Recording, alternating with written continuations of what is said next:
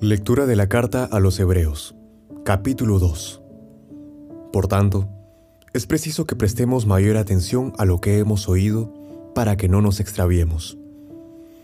Pues si la palabra promulgada por medio de los ángeles obtuvo tal firmeza que toda transgresión y desobediencia recibió justa retribución, ¿cómo saldremos absueltos nosotros si descuidamos tan gran salvación?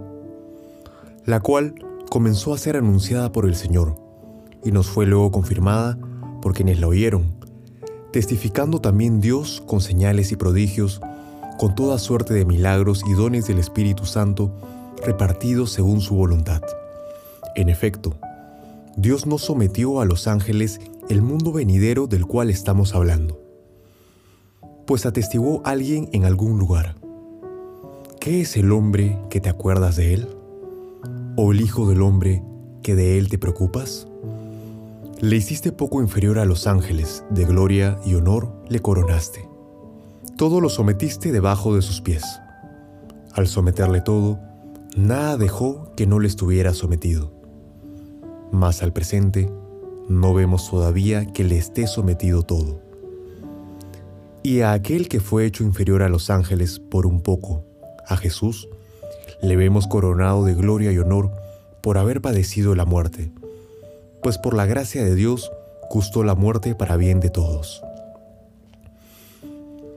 Convenía en verdad que aquel por quien es todo y para quien es todo, llevara muchos hijos a la gloria, perfeccionando mediante el sufrimiento al que iba a guiarlos a la salvación. Pues tanto el santificador como los santificados tienen todos el mismo origen. Por eso no se avergüenzan de llamarles hermanos.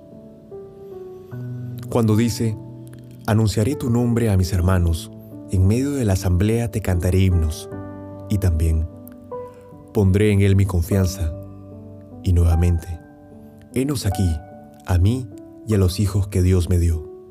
Por tanto, así como los hijos participan de la sangre y de la carne, Así también participó él de las mismas, para aniquilar mediante la muerte al Señor de la muerte, es decir, al diablo, y libertar a cuantos, por temor a la muerte, estaban de por vida sometidos a la esclavitud.